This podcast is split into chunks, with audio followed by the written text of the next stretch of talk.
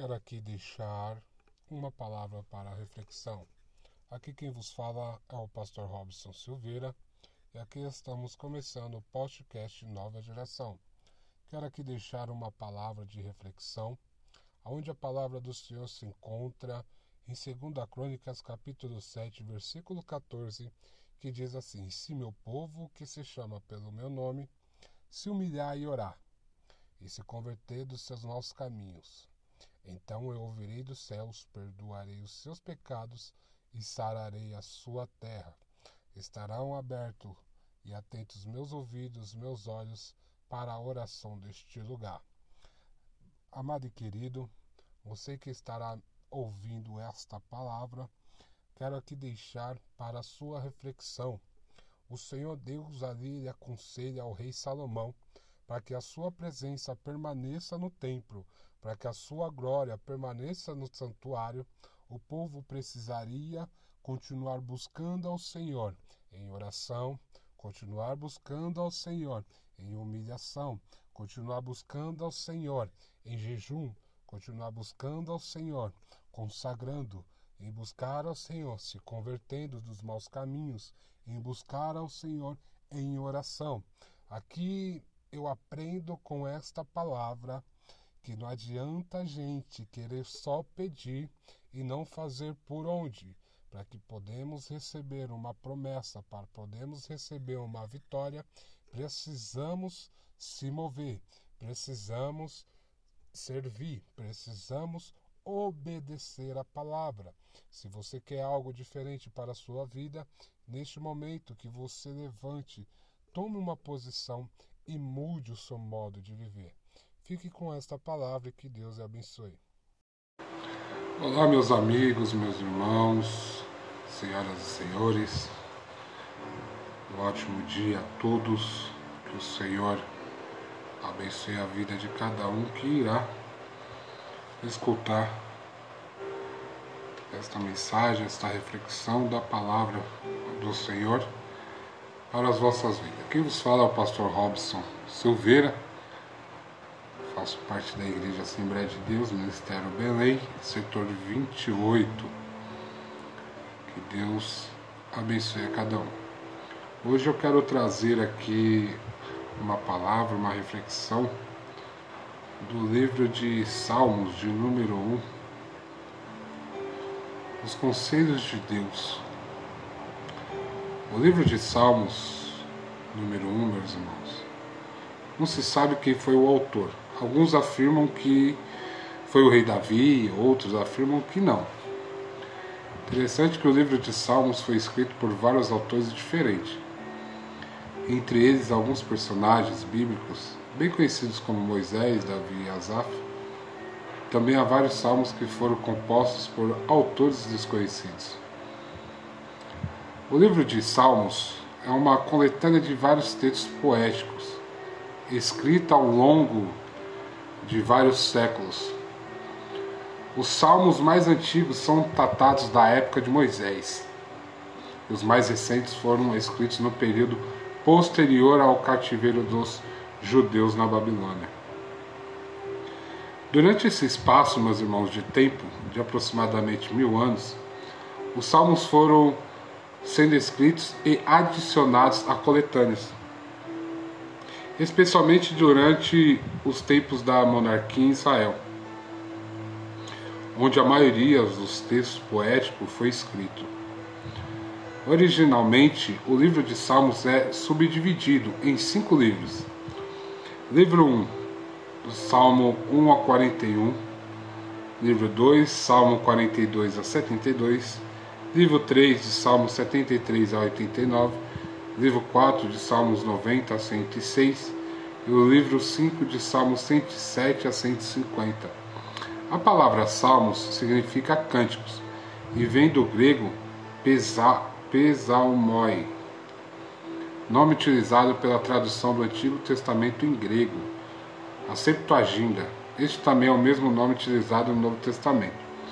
Dá alguns livros referentes aqui para você estar lendo também.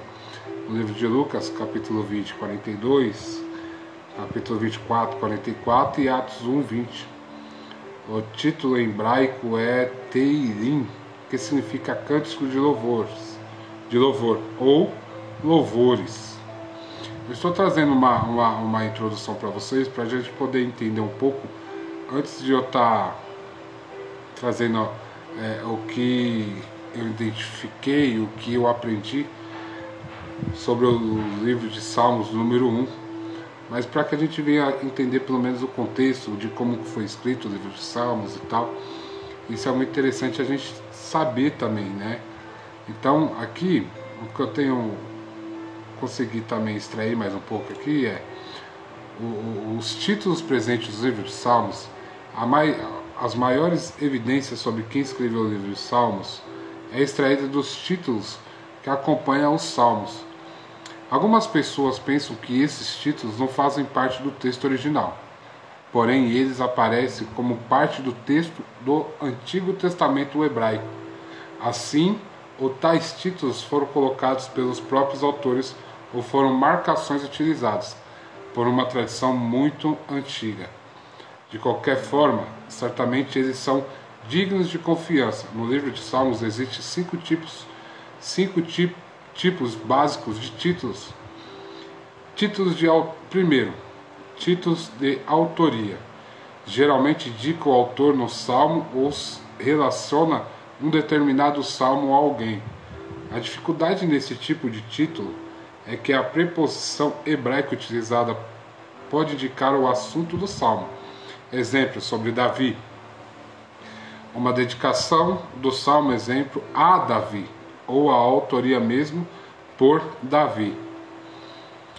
Segundo, títulos históricos. Esses títulos históricos fornecem alguns, alguns indícios da ocasião em que um determinado salmo foi escrito. Salmo de Davi quando fugia de Absalão, seu filho, Salmo 3. Título do gênero literário. Em alguns casos pode indicar as características de um determinado salmo como por exemplo cânticos de louvor, lamentos, cânticos de confiança e outros. Títulos musicais são notações musicais que contribuíram de alguma forma na execução de tais salmos. Aqui podemos até incluir a palavra selah. Vocês observam que tem alguns salmos que no final tem aquela palavrinha selah, que ocorrem em vários salmos. Em alguns casos, os títulos que indicam o gênero literário dos salmos também são essencialmente notações musicais. Esse selar é uma pausa, meus irmãos. Quando os eles iam subindo para o templo louvando ao Senhor, que chegava um momento que eles é, faziam uma pausa para meditar naquele, naquela letra, naquele louvor, e depois que ele meditava ali, é, falava com o Senhor, entrava em espírito ali, que depois eles continuava subindo, louvando e adorando o nome do Senhor. Aí por isso que tem alguns salmos que é, é tem essa palavrinha selar. Quando tem essa palavrinha selar é que este salmo é um cântico, faz parte de cânticos. Título de instruções para o uso no culto são títulos que indicam como um determinado salmo deveria ser usado no culto formal, como por exemplo os cantos de romagem, Salmo 120 a 134. Bom, depois de conhecermos um pouco sobre a origem do livro de Salmos, vamos iniciar o nosso estudo sobre o Salmos 1. O Salmos 1, versículo 1 e 3, que diz assim: Abençoado é o homem que não anda no conselho do ímpio, nem fica no caminho dos pecadores nem se assenta na cadeira dos escarnecedores. Versículo 2: Mas o seu prazer está na lei do Senhor, e na sua lei medita de dia e de noite. 3: E ele será a estação, sua folha, sua folha também não murchará, e tudo aquilo que ele faça prosperará. É interessante que aqui nos versículos de 1 ao 3 temos algumas lições muito edificantes para as nossas vidas quando somos justos na presença de Deus. O primeiro conselho, obediência. Versículo 1: Abençoado é o homem que não anda no conselho do ímpio, nem fica no caminho dos pecadores, nem se assenta na cadeira dos escarnecedores. 1 Samuel, capítulo 7, 14, o Senhor usa o profeta Samuel para repreender ao rei Saul, dizendo que é melhor obedecer do que sacrificar. O segundo conselho, meditar na sua palavra, versículo 2, mas o seu prazer está na lei do Senhor, e na, na sua lei medita de dia e de noite. Josué, capítulo 1 e versículo 8, o Senhor Deus orienta Josué para que ele não deixe de meditar no livro da lei, a palavra, para que ele venha a ser bem sucedido no seu caminho. No livro do Evangelho segundo João, capítulo 1, versículo 1 ao 3, diz que a palavra era de Deus. O que, que nós devemos entender e aprender? Que meditar na palavra, como Deus falou para Josué, como Deus fala aqui em Salmos, meditar não é a gente ler, é diferente, porque o meditar leva tempo na leitura.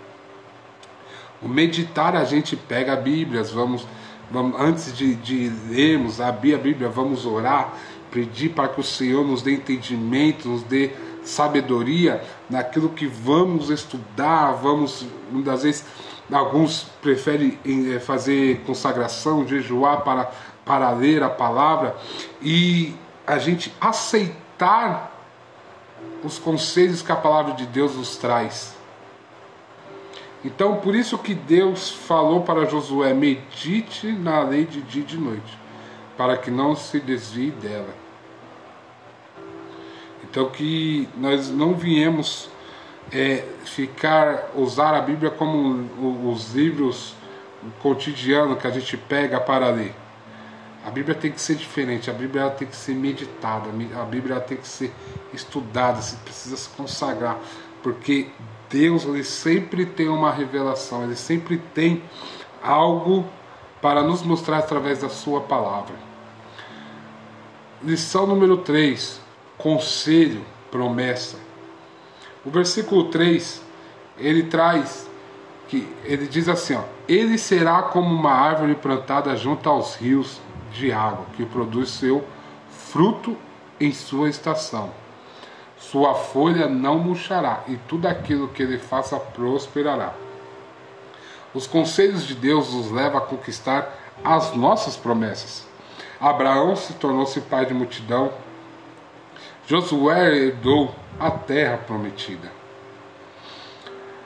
O livro de Salmos, versículo 1 e versículo 4 a 5, aqui já entra alguns conselhos para aqueles que são ímpios, que estão fora da presença do Senhor. Aqui diz assim: Não são assim os ímpios, mas são como a moinha que o vento espalha por isso os ímpios não subsistirão no juízo, nem os pecadores na congregação do justo. Aqui nos versículos 4 e 5, meus irmãos, temos algumas lições também para quem não aceita os conselhos de Deus. Primeira lição: desobediência. A desobediência nos leva a perder tudo, tudo que conquistamos.